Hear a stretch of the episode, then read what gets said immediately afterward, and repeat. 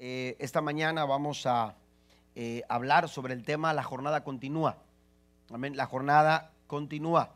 Eh, a veces uno termina el año, ¿verdad? Pensando en un poquito con ese sentir de, no logré lo que quería hacer, ¿verdad? No, no bajé las libras que necesitaba bajar, que me propuse en el principio de año, porque a veces nos proponemos tantas cosas al principio de año que cuando terminamos el año eh, nos sentimos un poco así porque no logramos las metas o los objetivos, ¿verdad? Que queríamos, queríamos eh, eh, lograr. algo que se hizo muy común en, este año 2020, 2020 fue echarle toda la culpa a la pandemia. ¿A poco no? ¿Verdad? Y no pudimos hacer esto, es que la pandemia y no pudimos hacer aquello, es que la pandemia. Y entonces, de alguna manera, este, eh, siempre buscamos alguna excusa para, eh, eh, de alguna manera, liberarnos de, nuestra falta, ¿verdad?, de compromiso o de pronto el no haber realizado responsablemente ciertas, ciertas cosas. Pero lo que sí es cierto es que aun cuando uno haya cruzado en fechas y hayamos dejado atrás, el 2020, nada impide que este año 2021 usted baje esas libritas que quería bajar. Amén. Todavía lo puede hacer.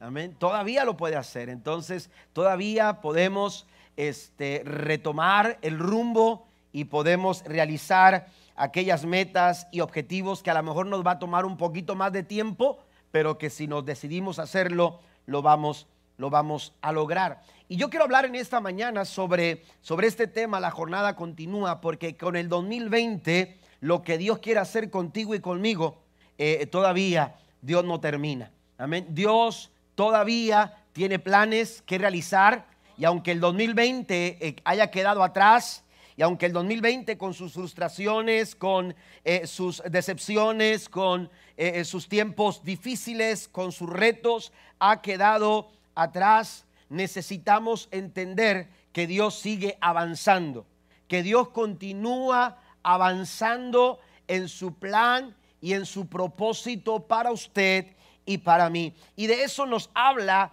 el libro de Josué. Josué capítulo 1, versículo 1 y 2 dice de la siguiente forma, aconteció después de la muerte de Moisés, siervo de Jehová, que Jehová habló a Josué, hijo de Nun, servidor de Moisés, diciendo, mi siervo Moisés ha muerto. Ahora pues, note lo que le dice, levántate y, es, y, cru, y pasa este Jordán, tú y todo este pueblo, a la tierra que yo les doy a los hijos de Israel. La jornada continúa, Josué. Eso es lo que Dios le estaba diciendo a Josué. Ya no estaba Moisés, Amén. Ya ese ícono, eh, ese, ese ah, líder espiritual eh, tan inspirador, tan, mm, eh, tan, tan, tan, inspirador como para mover a, las masas a fin de despertar sus corazones al llamado de salir de Egipto. Oiga, ya no estaba con ellos. Sin embargo, la jornada no se detenía. La jornada no había terminado. La jornada no había llegado a su fin. Todavía había que avanzar. Todavía habría, había que continuar. Y es precisamente el libro de Josué, es la continuación aleluya, de, de, lo que, de lo, del avance del Señor. Porque si bien ya Moisés no estaba, lo que Dios quería hacer todavía estaba, estaba en pie. Por eso cuando usted lee eh, los primeros versículos o el primer versículo de este capítulo 1 de Josué, usted descubre que las primeras palabras son aconteció después. Amén. Aconteció después. Después de que, aleluya, todo ese peregrinaje, todo ese tiempo bajo el liderazgo de Moisés, aleluya, había quedado tras ellos, todavía Dios estaba diciendo, hay un después. Hay un después detrás de tu dolor. Hay un después detrás de tus frustraciones. Hay un después detrás de tus decepciones, de tus fracasos. Aún de nuestros fracasos, aún de los fracasos que experimentamos, aún de, detrás de esa puerta que, que, o de ese obstáculo que se, que se hizo fuerte y que no nos permitió avanzar o seguir adelante en este año 2020 que terminó, Dios dice, hay un después detrás de todo eso, porque lo que yo quiero hacer contigo no ha terminado, la jornada continúa. Si usted lo cree, denle un fuerte aplauso al Señor. Ellos salieron de Egipto y atravesaron el desierto. Aleluya. ¿Qué más podían esperar ahora con Josué al mando? Sí, el liderazgo tan imponente, tan, tan eh, sobresaliente de Moisés parece que había marcado eh, eh, una, un periodo de tanto logro, de tanto éxito. Haber cruzado el desierto, haber salido de Egipto y haber cruzado el desierto, hermanos, eso era algo ya de, de por sí impresionante. Era algo, aleluya, casi imposible de lograrlo. Imagínese a Moisés con toda esa cantidad de personas detrás de él, esperando eh, eh, eh, escucharle decir lo que tenían que hacer. Bueno, todo eso parecía mostrar que, que qué más se podía esperar. Sin embargo, Dios siempre tiene un después. Después de su muerte, después de su sepultura, hubo una resurrección. Y después de que resucitó, Él fue elevado a los cielos y está sentado ahora mismo. Aleluya en el trono de gloria, aleluya, intercediendo por usted y por mí. Den un aplauso nuevamente a nuestro Dios.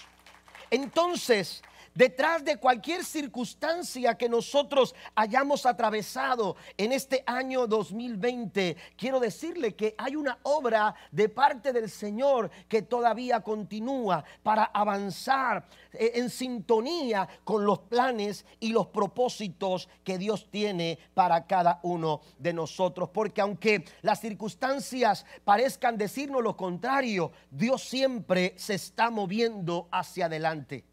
Dios siempre está avanzando. Por eso llama a su iglesia, por eso nos llama a nosotros a levantarnos porque hay un Jordán que nosotros tenemos que, que, pasar. El Jordán bien pudiera representar un obstáculo que nos impide avanzar y a movernos en sintonía con Dios. E, e, ese Jordán puede ser aquello que, que, nos impida pensar, siquiera imaginarnos que podemos seguir adelante, que nos ha detenido. Yo no sé, quizás han sido 10 meses, 5 meses, 4 meses o quizás algunos días en los que has visto cómo el Jordán, aleluya, está ahí delante de ti y no te permite siquiera pensar que puedes dar un paso y que puedes seguir hacia adelante. Bueno, el llamado de Dios es que lo que Él quiere hacer contigo está, aleluya, detrás del Jordán. Está después del Jordán, mejor dicho. Está delante, aleluya, cruzando aquel, aquel Jordán. El llamado de Dios es, aleluya, que la jornada, la jornada de Dios para tu vida, la jornada de Dios para tu familia, la jornada de Dios para, para tu tiempo, todavía, todavía continúa. Y yo quiero hablarle de tres recomendaciones que encontramos en esos primeros capítulos de Josué. Tres recomendaciones para que nosotros podamos caminar y movernos en sintonía con Dios y no estancarnos. La primera recomendación es sobreponerse a toda circunstancia. Hay que sobreponernos, hay que sobreponerse a toda circunstancia. Josué capítulo 1, versículo 1 dice, una vez más lo leo, aconteció después de la muerte de Moisés, siervo de Jehová, que Jehová habló a Josué, hijo de Nun, servidor de Moisés, diciendo, amén. El versículo 1 nos presenta quizás un golpe en la vida del pueblo de Israel, porque Moisés representaba, aleluya, la cabeza del pueblo. Eh, Moisés representaba, amado hermano, eh, la capacidad, eh, las habilidades para resolver problemas. Moisés, aleluya, guió al pueblo hasta ese punto. Antes de su muerte, los llevó eh, eh, eh, superando las dificultades y las adversidades que se fueron presentando en el día a día durante todos aquellos años desde que salieron de Egipto. Así que la mirada del pueblo, así que la, la vista del pueblo, el enfoque del pueblo estaba puesto en el liderazgo que Dios les había dado a través de Moisés. Moisés. Y este momento cuando, cuando eh, se abre el, capítulo 1 eh, de Josué o el libro de Josué, cuando se empieza a contar la historia, encontramos a un pueblo quebrantado, a un pueblo que lloraba la, la, muerte de su, de su líder espiritual, de Moisés. Y ese momento era un momento, hermanos, que los llevó, aleluya, a entristecerse grandemente, de tal forma que dice la Biblia que acampaban y lloraban y habían pasado los días y el pueblo seguía lamentando la pérdida de Moisés. Era un golpe fuerte, era un golpe duro, era un golpe, aleluya, que había, aleluya, sacudido y desgastado emocionalmente al pueblo. Espiritualmente el pueblo estaba quebrado, espiritualmente el pueblo estaba, estaba desmoronándose, aleluya, en sus posibilidades, aleluya, se habían asentado eh, eh, de este lado del Jordán. y se habían olvidado de que el propósito era llegar hasta la tierra prometida. En la vida nos encontramos golpes como estos. Golpes en que tus sueños, en que tus metas, en que aquellos, aquellos pensamientos que tú te habías trazado, aquella idea que tú tenías, aleluya, en la vida de pronto, de pronto en un momento se vienen abajo. Circunstancias que emocionalmente nos van gastando. Circunstancias que económicamente nos van pasando facturas, una mala decisión, en un negocio, de pronto una mala inversión, de pronto, eh, eh, eh, de pronto alguna situación en el trabajo que, hace, aleluya, que, te desocupen o, que ya no puedas trabajar, la enfermedad, muchas otras cosas que se van presentando en la vida, que nos van gastando en diferentes áreas, en nuestros corazones, nuestro pensamiento se llena de preocupación. Y esos golpes en la vida nos van llevando a, una condición de desánimo, a una, a una condición de desilusión, a una condición en el que en el que ya sentimos que no podemos continuar, que no podemos avanzar. Por eso es importante que si nosotros queremos, aleluya, eh, eh, continuar esta jornada, si queremos seguir avanzando en sintonía con los planes y propósitos de Dios, necesitamos eh, atender esta recomendación y sobreponernos. No es minimizar lo que has pasado. No es minimizar lo que, lo que estás viviendo quizás ahora mismo, ese dolor, e, e, esa frustración, esa tristeza, e, ese, enojo quizás, esa situación de impotencia. No es minimizar lo que estás pasando, no es, no es decir, eh, haz como que no existe. Lo, lo que tenemos que entender es que estas situaciones son parte de la vida y que tenemos que afrontarlas con la mejor actitud. Hay quien dice que el problema en sí no es el problema. El problema es la forma en que reaccionamos a nuestros problemas. La actitud que asumimos ante, ante las circunstancias difíciles de la vida, eh, eh, eso es realmente el meollo del asunto. Eso realmente es lo que, eh, con lo que tenemos que trabajar. Porque las circunstancias, hermanos, pueden haber pasado hace, hace 20 años. Pero cuando tú no superas tu, tu, actitud, cuando tu actitud es una actitud negativa ante esa circunstancia, pueden pasar 20 años y nunca te vas a sobreponer. Amén. Nunca vas a poder salir adelante.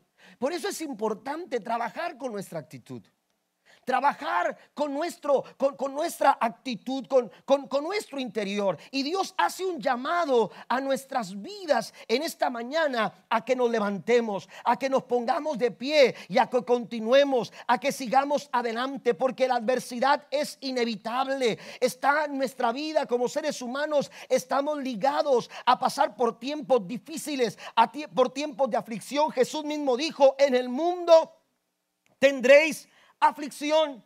En el mundo estarán expuestos a, a procesos, a dificultades, a pruebas y adversidades.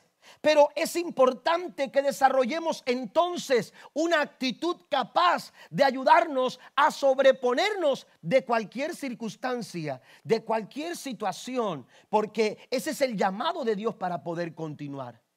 Para que la jornada continúe, necesitamos sobreponernos a esas circunstancias que el 2020, aleluya, nos planteó y que nos golpeó y que nos hizo, aleluya, estremecernos. Pero gracias al Señor, que aunque en el mundo tendremos aflicción, aleluya, también entendemos que podemos confiar en aquel que ha vencido al mundo. Y ese se llama Jesús de Nazaret. Den un aplauso a nuestro maravilloso Dios confiad que yo he vencido al mundo. Usted encuentra en la Biblia a un profeta llamado Abacub que en su libro, el libro de Habacuc, un libro pequeño, en sus primeros capítulos describió un panorama ensombrecido y preocupante. Todo en derredor de Habacuc, a la vista de sus ojos, alrededor era un caos. No tenía solidez económica. Sus expectativas de ganancia como ganadero o agricultor se habían esfumado. No había absolutamente nada de qué echar mano de qué echar mano. Aleluya, quizás ahora mismo usted se siente de esa manera, pero en medio de toda esa situación, en medio de todo ese sentir y en medio de todo ese caos, el capítulo 3, versículo 17 marca una pauta que nos ayuda también a nosotros a entender cómo podemos sobrepasar, cómo podemos sobrellevar, cómo podemos sobreponernos de toda circunstancia. Habacuc capítulo 3, versículo 17 y 18 dice, aunque las higueras no florezcan y no haya uvas en las vides, aunque se pierda la cosecha de oliva y los campos queden vacíos y no den fruto, aunque los rebaños mueran en los campos y los establos estén vacíos, aún así me alegraré en el Señor. Note la actitud del profeta aun cuando sus ojos contemplaban caos, su actitud, aleluya, estaba firme, su actitud estaba estable. Y él decía, aún así me alegraré en el Señor, me gozaré en el Dios de mi salvación en el Dios de mi salvación. Tenemos que desarrollar una actitud que nos haga, aleluya, eh, eh, sobreponernos de las circunstancias. Una actitud capaz de creer en medio de los problemas. Una actitud capaz de adorar en medio de las circunstancias adversas. Una actitud que nos haga depender de Dios aun cuando todo esté perdido. Sobreponerse de las circunstancias. Porque las adversidades son inevitables pero también es cierto que en medio de las adversidades Dios sigue estando en control de todas las cosas. Mire lo que dice el profeta Habacuc en el verso 19 del capítulo 3. El Señor soberano. Amén. La circunstancia, aunque es inevitable esa adversidad que estás pasando, no tiene el control de lo que está sucediendo. Quien tiene el control de todas las cosas es el Dios eterno. Él es soberano. ¿Cuántos dicen amén? Dice Abacub, aun cuando yo veo alrededor de mí, de, mí mucho caos, yo entiendo que Dios sigue estando en control de las cosas. El Señor soberano es mi fuerza. Él me da pie firme como al venado capaz de pisar sobre las alturas. Quiero mencionarle cuatro, cuatro eh, eh, recursos que tenemos a nuestra disposición para sobreponernos de toda circunstancia. Proverbios capítulo 18, versículo 10, dice la nueva traducción viviente, el nombre del Señor es una fortaleza firme. Los justos corren a él y quedan a salvo. Otra versión dice, eh, los justos buscan por ayuda y Dios los salva. Amén y Dios nos salva. Es decir, eh, eh, eh, un recurso que tenemos para sobreponernos de las circunstancias es buscar la ayuda de Dios. Busque la ayuda de Dios en toda circunstancia. Busque el auxilio de Dios para su vida. Porque la Biblia dice que Él es pronto auxilio en medio de las tribulaciones. A veces, eh, eh, aleluya, necesitamos eh, alguien que esté a nuestro lado. Dios dice, yo soy aquel que puede estar contigo aquel que puede acompañarte. Yo soy torre fuerte, dice la palabra del Señor. A Él corren los justos y son salvados. Busque la ayuda de Dios. Segundo, enfóquese en Dios. Ponga su enfoque en el Señor. Juan capítulo 20, versículo 20. Yo predicaba este 31 eh, eh, de diciembre en el cierre de el año 2020 predicaba en este pasaje, Juan capítulo 20, verso 20, y hablé precisamente del enfoque. Y si usted ve el versículo 19, usted podrá darse cuenta que los, los, discípulos estaban encerrados en un cuarto. Y la Biblia dice claramente porque estaban llenos de miedo. Estaban llenos de miedo. ¿Y qué sucede cuando tienen miedo? Te vas debajo de las colchas. ¿Y qué sucede cuando tienen miedo? Te vas y te escondes. Buscas un lugar, aleluya, donde esconderte, porque el miedo no te permite avanzar. El miedo te detiene, el miedo te paraliza. Había eh, eh, los seguidores de Jesús estaban escondidos, ahí reunidos, sin que nadie se diera cuenta, porque tenían miedo de todos los judíos. Dice así la Biblia en el verso 19. Pero algo sucede en el verso 20, porque Cristo aparece a ellos. La puerta estaba bien cerrada y de pronto Cristo aparece a ellos. El Cristo resucitado aparece a ellos. Y mientras hablaba, dice, les mostró las heridas de sus manos y su costado. ¿Y qué sucedió? Ellos se llenaron de alegría cuando vieron al Señor. Un enfoque correcto nos va a ayudar, hermanos, nos va a ayudar a sobreponernos de las circunstancias. Eh, a veces nos enfocamos más en las circunstancias que en Dios. Nos enfocamos más en nuestro dolor que en aquel que puede aliviar nuestro dolor. Nos enfocamos más a, nuestra situación adversa que de aquel que nos puede ayudar a sobrellevar esa situación de adversidad. Es importante entonces que veamos a Cristo, que veamos al Señor y que digamos, como dijo el salmista, alzaré mis ojos a los montes. ¿De dónde vendrá mi socorro? Ah, mi socorro viene de Jehová, porque Él hizo los cielos y la tierra. Si usted lo cree, alabe al Señor. Bendito el nombre de Jesús. Otro recurso es admitir nuestra incapacidad. Admita su incapacidad. Admita, aleluya, su necesidad eh, eh, eh, de Dios. Nuestra, nuestra, nuestra, nuestra mala estima de nosotros mismos o el hecho de pensar que nosotros podemos salir adelante en cualquier situación por nuestra propia cuenta y, tenemos la capacidad. Y, eso, hermano, cuidado con el orgullo. Tenemos que ser humildes. Y una expresión de humildad es reconocer nuestra debilidad reconocer que somos débiles. Pablo lo entendió y dijo, ah, he descubierto algo. Cuando soy débil es cuando me siento más fuerte. Cuando reconozco mi debilidad es cuando más veo la fortaleza de Dios para mi vida. El Salmo 68, versículo 19 dice, la nueva versión internacional, bendito sea el Señor nuestro Dios y Salvador, que día tras día sobrelleva nuestras cargas. Este 2021 tenemos que soltar nuestras cargas, dejar nuestras cargas en las manos del Señor. Dice la Biblia, echa sobre Él tu, tu ansiedad, porque Él tiene cuidado de nosotros. Y número cuatro, el cuarto recurso, hermanos, es ser agradecido. Sea agradecido. Aprenda a agradecer a Dios. Muestre agradecimiento. La Biblia nos dice en la primera carta a los tesalonicenses capítulo 5, verso 18, la nueva traducción viviente dice, sean agradecidos en toda circunstancia. ¿Quiere sobreponerse de esa circunstancia? Dele gracias a Dios. No por el problema. No le vamos a dar gracias a Dios por el problema, porque a nadie le gusta pasar por problemas, pero dele gracias a Dios en medio del problema. ¿Por qué? Porque lo que pasa está dentro de la voluntad del Señor. Y eso va a traer alivio a nuestros corazones. Va a traer alivio a nuestros pensamientos. Amén. Va a traer alivio, aleluya, a nuestros corazones. La Biblia dice, sigue diciendo Pablo, pues esta es la voluntad de Dios para ustedes, los que pertenecen a Cristo, a Cristo Jesús. mi siervo Moisés ha muerto, le dijo Dios a Josué, pero es tiempo de que te levantes, porque la jornada continúa.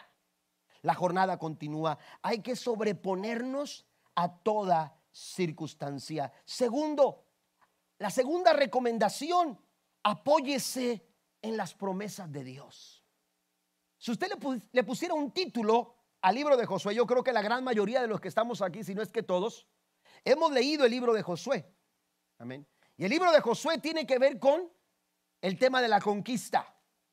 Josué, Josué eh, eh, eh, nos, nos narra la historia de cómo el pueblo entró a la tierra prometida y la conquistó. Así que cualquier título que tenga que ver con conquistar quedaría perfecto con el libro de Josué. Pero lo que se me hace interesante es que toda esta historia de conquista, de logro, de alcance, de avance, hermanos, tiene como base una promesa. Tiene como base una promesa. Y Josué mismo dice, eh, al final de sus días, Josué dice, ninguna de las promesas que Dios le hizo a su pueblo dejó de cumplirse. Josué entendió, hermanos, eh, el poder de una promesa entendió, aleluya, lo que una promesa representa o debiera de representar en la vida de todos aquellos que buscamos avanzar en sintonía con los planes de Dios y los propósitos del Señor. No podremos nosotros alcanzar esos planes que Dios tiene para nosotros en este año 2021 si no estamos apoyados en una promesa que Dios haya hecho. Por eso es importante conocer las promesas de nuestro Dios. Mire lo que dice la escritura en el versículo 3 de Josué, capítulo 1. La nueva traducción viviente dice, te prometo a ti, note, note la, la forma tan directa como Dios habla y cómo Dios maneja sus promesas. Dice, te lo prometo a ti, a ti lo mismo que le prometí a Moisés. Dios pone de por medio una promesa. Y Dios eh, eh, de alguna manera está ratificando esa promesa que le hizo a Moisés la está ratificando ahora en el liderazgo de Josué. Esto nos hace entender, hermanos, que a pesar de, las circunstancias, a pesar de las situaciones, las promesas del Señor siguen siendo fieles y siguen siendo verdaderas. Amén. Y a pesar de, todo aquello que, pudiéramos haber de alguna manera perdido eh, eh, eh, en nuestras vidas, lo que va quedando en el camino, hermanos, Dios sigue siendo fiel a sus promesas. Dios sigue siendo fiel a sus propósitos y para eso nos ha dado una promesa. Lo mismo que le dije a Moisés, lo mismo que le hablé a, tu padre espiritual, lo mismo que le hablé a ese líder que inspiró, aleluya, tu vida, con el que estuviste trabajando cerca de él, porque Josué fue un hombre que estuvo trabajando cerca, cerca. Si alguien conocía, hermanos, la forma en que Moisés se desenvolvía, era precisamente Josué, porque Josué no le perdía Josué estaba ahí pegado, aleluya, a Moisés como su mentor, como su líder, eh, como su estratega. Y oiga, y estaba ahí entendiendo las formas en que Dios trataba. Y, aleluya, yo no sé si Moisés le habría hablado a Josué sobre las cosas que Dios le había, le había comunicado, pero yo pienso que sí.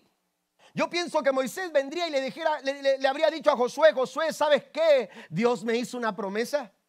Dios habló conmigo y, me, sentí tan, tan, tan, tan, tanto gozo en mi corazón porque las promesas de Dios, Josué, las promesas de Dios son verdaderas, las promesas de Dios se cumplen.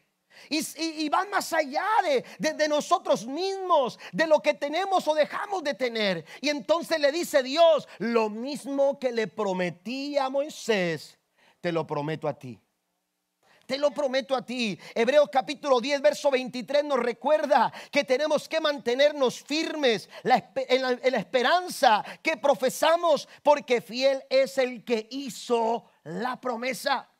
Parece que se, es difícil continuar, parece que se es difícil sobreponerse, parece que se es difícil seguir la jornada, aleluya, en este año 2021. Pero dice el apóstol Pablo, tienes que mantenerte firme en la expectativa de llegar a donde Dios te quiere llevar, de ver cumplido ese propósito que Dios quiere cumplir en tu vida, de ver cumplido ese plan que Dios quiere desarrollar en tu vida. ¿Por qué? Porque fiel es el que hizo la promesa. Dios no se va a quedar a medias. Dios no deja trabajos a medias, dice el apóstol Pablo. Aquel que comienza la buena obra en tu vida, la va a terminar hasta el fin. Dios no deja nada comenzado, como algunos de nosotros. Tenemos alguna pared comenzada, nos faltó el recorte. ¿Verdad? Y ahí está la esposa. Todos los días. ¿Y no les ha pasado a ustedes que de pronto ya, ya estoy abriendo mi corazón?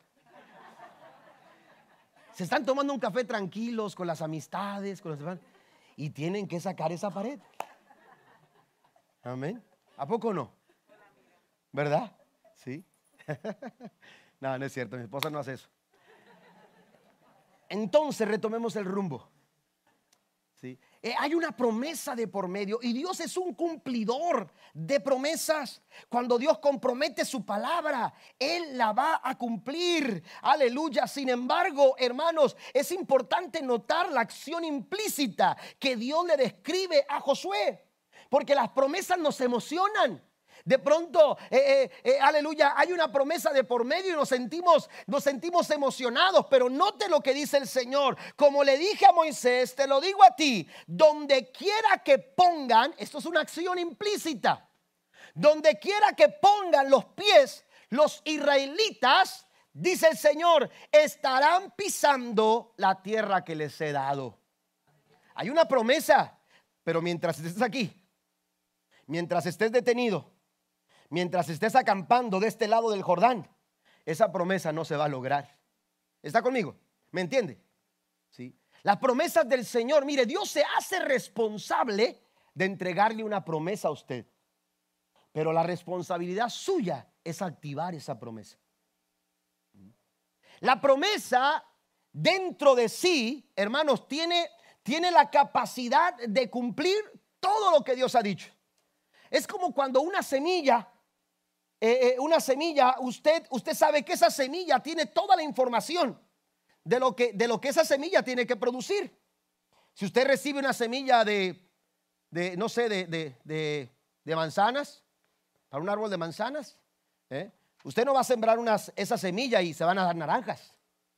No, ¿por qué? Porque esa semilla, dentro de sí, aunque está muy pequeña, tiene toda la información de lo que tiene que producir, del fruto que tiene que dar. Entonces, ¿qué hacemos? Yo vengo y le doy una semilla y le digo a usted, mire, esta semilla tiene la capacidad de darte el mejor fruto. El mejor fruto, la, mejor... Eh, eh, yo, yo, escuchaba la historia de, de, del hermano Amaya. ¿Te acuerdas cuando hablaba de las naranjas que se daban allá en Nuevo León? Porque él era de por allá, un pastor de aquí de Broadville, que fue maestro de profecía de nosotros, de muchos, de muchos pastores eh, este, no sé, muchos años dando clase en McGill, pero él mencionaba que, que, que, este, que él estaba seguro, no sé cómo concluía, no recuerdo bien, pero, pero este, él, él concluía que estas naranjas que se daban en Nuevo León fueron, fueron, eh, llegaron acá porque, porque eh, trajeron semilla que se sembraba allá en Israel. Y, trajeron esa semilla y la sembraron acá y se produce ese, ese tipo de, de naranja. Yo, usted sabe la naranja que yo le estoy hablando aquí en Nuevo León, muy sabrosa, muy jugosa, ¿verdad? Entonces, este, ah, pero, pero eh, eh, eh, él decía, es esa, una semilla que se trajo de allá. Amén. Y hablaba sobre eso, siempre sacaba esas pláticas él, pero, pero ah, lo, lo interesante de esto es que esa semilla tiene toda la información del fruto que tiene que dar. Entonces vengo yo y le doy a usted una, una, semilla a cada uno de ustedes y les digo, esta semilla que les estoy entregando, usted, usted, la, usted va, usted va a, cosechar de esta semilla el mejor fruto, un fruto tan impresionante, una, un, fruto tan especial y, y oiga, usted se va emocionado con esa semilla. Pero la verdad es que no pasa absolutamente nada con esa semilla hasta que esa semilla usted la siembra. ¿Verdad? Entonces, ¿qué sucede? ¿Cuántas veces hemos escuchado las promesas de Dios? Amén. Pero no hemos activado esas promesas. ¿sí? No hemos sembrado esa semilla. Y Dios nos ha dicho, y Dios nos ha hablado, y Dios nos está ratificando una y otra vez. Y cada vez que empieza el año, Dios nos está diciendo una promesa y nos está hablando una promesa y nos está hablando una promesa. Pero la actividad, eh, la forma de activar esa promesa es que nosotros tomemos esa semilla, esa promesa como una semilla y entonces la sembremos en nuestro corazón, que es la mejor tierra donde podemos sembrar nuestra semilla o esa semilla que viene de Dios. Y cuando esa semilla se abre, ¿qué va a suceder? Jesús dijo, aleluya, si la semilla no cae a la tierra y muere, aleluya, no puede producir ningún fruto. Pero cuando tú siembras en tu corazón la semilla que te da la palabra del Señor, yo te voy a dar, te, voy, a, te voy a asegurar la garantía que nos da su palabra. Aleluya, es que Dios es fiel a sus promesas y lo que tú siembras, eso va a cosechar. Aleluya. ¿Por qué? Porque las promesas del Señor, aleluya, son fieles y son verdaderas. El Señor le dice a Josué, tengo una promesa para ti, tal como se lo dije a Moisés. Tal como se lo dije a Moisés. Yo lo haré, lo haré contigo. Amén. Tal como lo hice con Moisés, yo lo haré contigo. Quiero leerles un pasaje, dos pasajes, perdón, rápidamente, segunda carta de Pedro, capítulo 1, versículo 3 al 4. La nueva traducción viviente dice, mediante su divino poder, Dios nos ha dado todo lo que necesitamos. Escuche esto, todo lo que usted necesita para este 2021. Por eso Dios dice, la jornada continúa, porque todo lo que usted necesita para este 2021, hasta donde Dios nos permita llegar. Hermanos, aleluya, Dios dice, yo ya lo tengo preparado ya lo, ya lo tengo preparado. Dice, para llevar una vida de rectitud. Todo esto lo recibimos al llegar a conocer aquel que nos llamó por medio de su maravillosa gloria y excelencia. Y debido a su gloria y excelencia, dice, nos ha dado grandes y preciosas promesas. Dios nos ha dado grandes y preciosas promesas. Ahora dice, estas promesas hacen posible que ustedes participen de la naturaleza divina y escapen de la corrupción del mundo causado por los malos deseos o los deseos humanos. Amén. ¿Qué es lo que hacen las promesas de Dios? Nos hacen participar de la naturaleza de Dios. Nos hacen participar del poder de Dios en nuestras dificultades, en nuestras adversidades. Por eso es importante que nosotros eh, nos levantemos porque esa acción de levantarnos, aleluya, nos va a llevar a cruzar ese Jordán que te está deteniendo, a cruzar ese temor que, que te impide seguir adelante, continuar la jornada, a, cruzar ese, ese dolor y, esa, esa, esa situación que te incapacita para poder alcanzar todo lo que Dios tiene para tu vida. Y cuando tú te levantas, dice el Señor, si tú pisas todo lo que pise la planta de tus pies, estarás pisando la tierra que yo he prometido para todos ustedes. Por eso el enemigo nos detiene.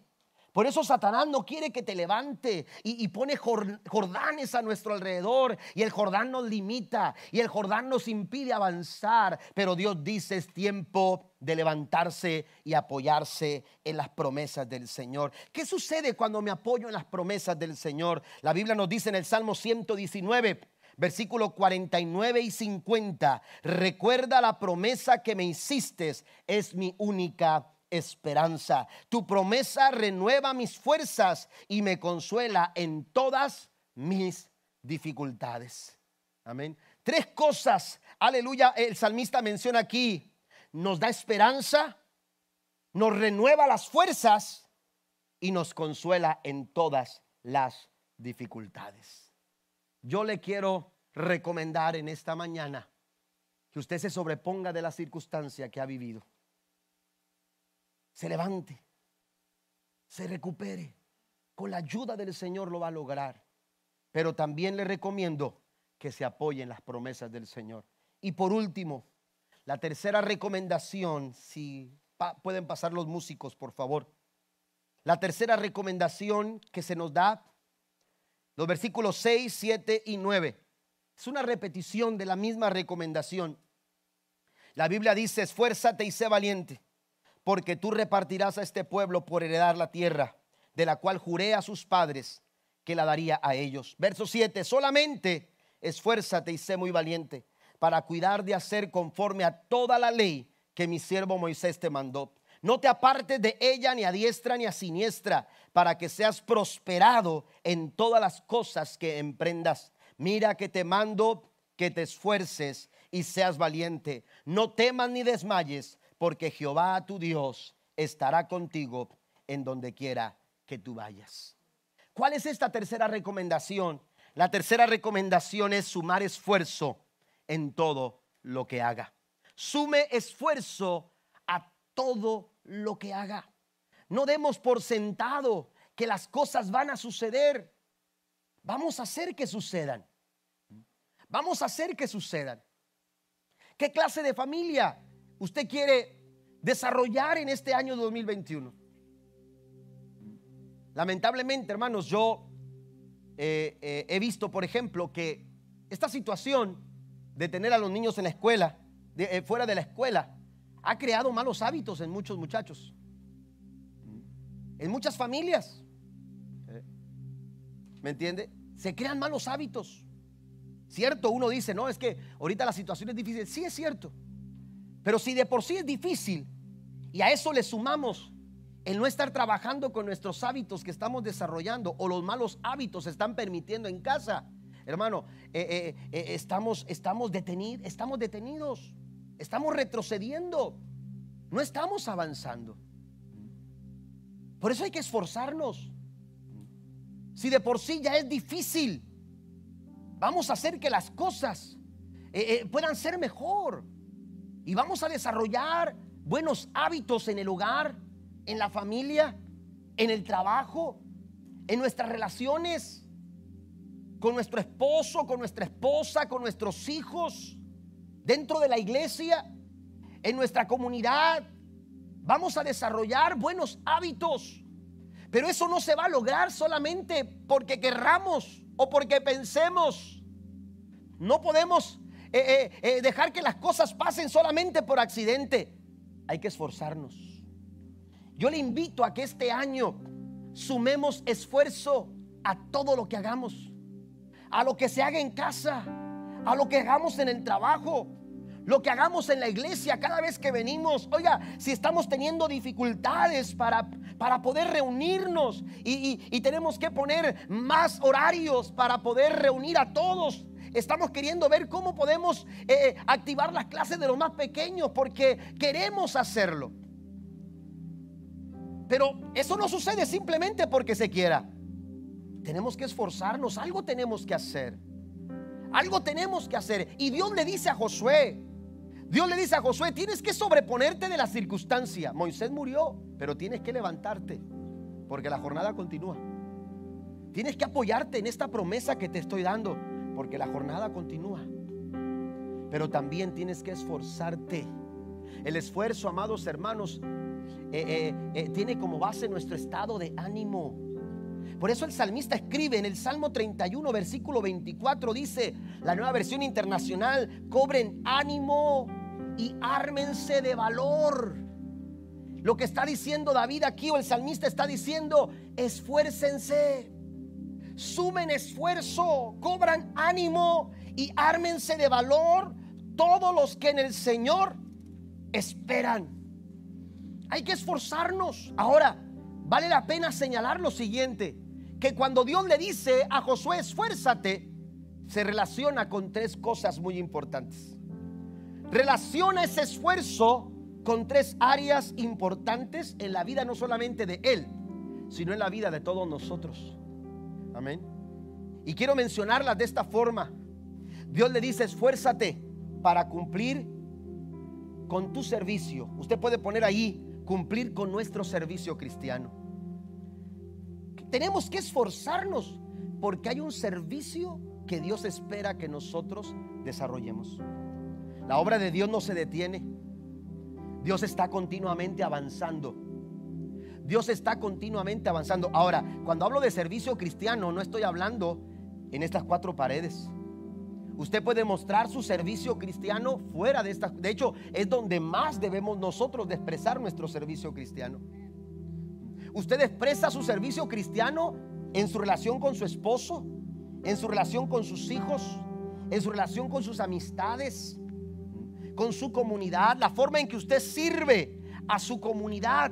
Debe de tener, hermanos, como base el amor con el que usted ama al Señor. Por eso Pablo dice, todo lo que hagan, sea de palabra o de hecho, háganlo como para el Señor y no como para los hombres. El trabajo que usted hace no lo haga porque se lo pagan. Seguramente usted va a recibir el pago del trabajo que usted hace, pero esfuércese para hacer algo más.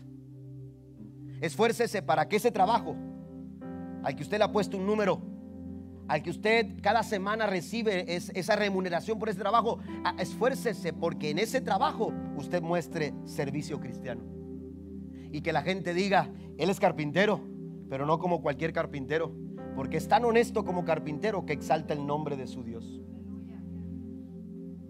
Que lo mucho o lo poco que hagamos en lo que en lo que en el área que nos desenvolvemos, hermanos, dice el Señor, háganlo como para el Señor y no como para los hombres.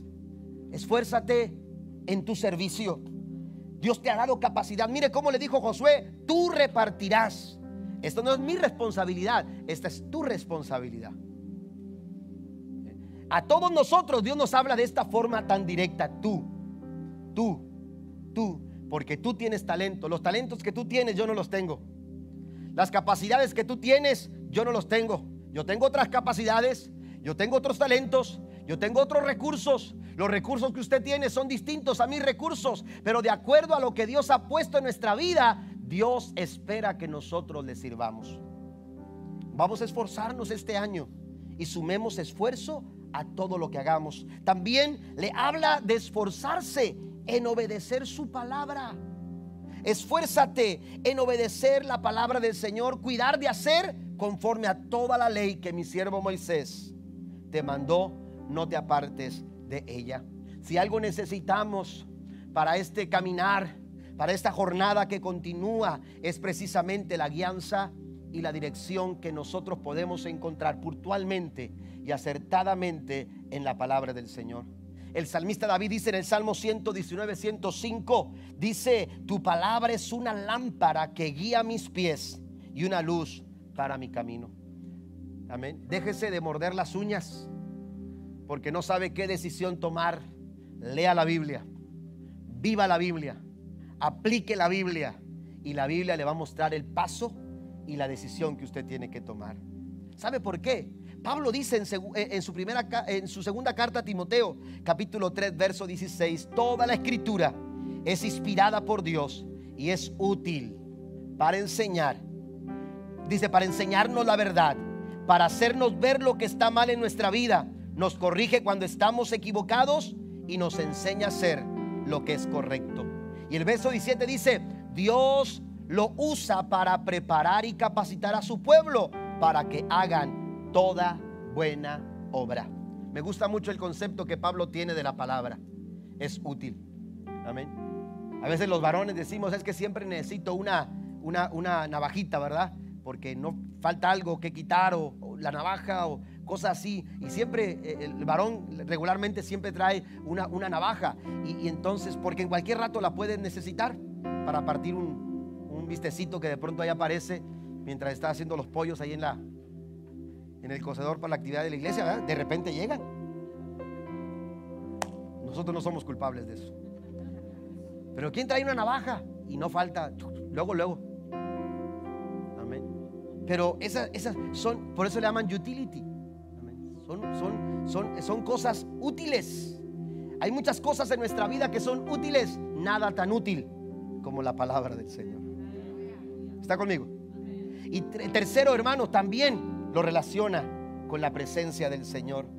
Le dice, esfuérzate en reconocer que Dios está con nosotros. Esfuérzate en reconocer la presencia de Dios en nuestras vidas. Vienen momentos o has pasado momentos difíciles y a veces esos momentos no nos permiten ver con claridad, sentir. Hay veces que no puedes sentir. Hay veces que sientes que Dios no está de tu lado, pero Dios dice, yo estoy contigo. Yo estoy contigo. Y Dios le dice a Josué, Jehová tu Dios estará contigo a donde quiera que tú vayas. No hay un lugar. Si tú te esfuerzas a reconocer la presencia de Dios en tu vida, no habrá un lugar en el año 2021 donde Dios no vaya contigo, donde Dios no esté contigo, donde Dios no obre, aleluya, contigo, porque la, jornada continúa. Póngase de pie conmigo, por favor, en esta, en esta mañana. Necesitamos, hermanos, necesitamos, aleluya, continuar. Aleluya, los planes de Dios y los propósitos de Dios no terminaron con el 2020. Dios sigue avanzando. Dios sigue caminando hacia adelante. Dios todavía tiene algo que hacer contigo y conmigo. Dios todavía tiene algo que hacer con tu familia. Dios todavía tiene algo que hacer contigo, contigo iglesia. Es cierto, las circunstancias a veces nos hacen pensar que, que no habrá un mañana, que no vamos a continuar. Dios le habló al profeta Elías cuando él pensaba que todo estaba perdido. Pero Dios le habló y le dijo a Elías, Elías, levántate y come. Levántate y come, porque el largo camino te resta. Detrás de todo lo que has vivido, de todo lo que has pasado y de todo aquello que ahora mismo estás sintiendo en tu corazón, detrás de eso hay un después. Hay un después porque hay un Jordán que Dios te está llamando a cruzar. ¿Por qué no cierra sus ojos ahí donde está? Parece difícil, parece complicado, parece, aleluya, imposible. Pero cuando tú caminas en base a estas recomendaciones sobre ponerte a las circunstancias, apoyarte en las promesas del Señor. Y cuando tú te esfuerzas y le pones esfuerzo a todo lo que tú hagas, tú vas a descubrir, tú vas a descubrir todo lo que Dios ha diseñado para ti detrás de ese Jordán. Detrás de ese Jordán, lo que Dios tiene para tu vida y para tu familia está detrás de ese Jordán. Tienes que cruzarlo, tienes que pasarlo. Y la Biblia dice, hablando el profeta Isaías, Él da esfuerzo alcanzado y multiplica las fuerzas al que ya no tiene ningunas. Los muchachos se fatigan y se cansan, los jóvenes flaquean y caen, pero los que esperan en Jehová tendrán nuevas fuerzas, levantarán las alas como las águilas, correrán y no se cansarán, caminarán y no se fatigarán. En esta mañana Dios abre camino en esta mañana Dios abre un sendero. En esta mañana el Señor te invita a avanzar porque la jornada continúa. No es tiempo para detenerse, dice el Señor. Es tiempo de levantarse. Es tiempo de estar en pie. Es tiempo de dar pasos de fe. Es tiempo de levantar la expectativa, nuestra mirada. Porque lo mejor de Dios está detrás de ese Jordán cruza el Jordán, cruza ese temor, cruza ese obstáculo, cruza esa dificultad y pisa las promesas de Dios, aleluya, para tu vida. Actívalas en el nombre poderoso y maravilloso de Cristo Jesús. Es tiempo, es tiempo de ver la gloria de Dios. Es tiempo de creerle a su palabra y de tomarnos de sus promesas para seguir avanzando, para seguir caminando, porque la jornada continúa.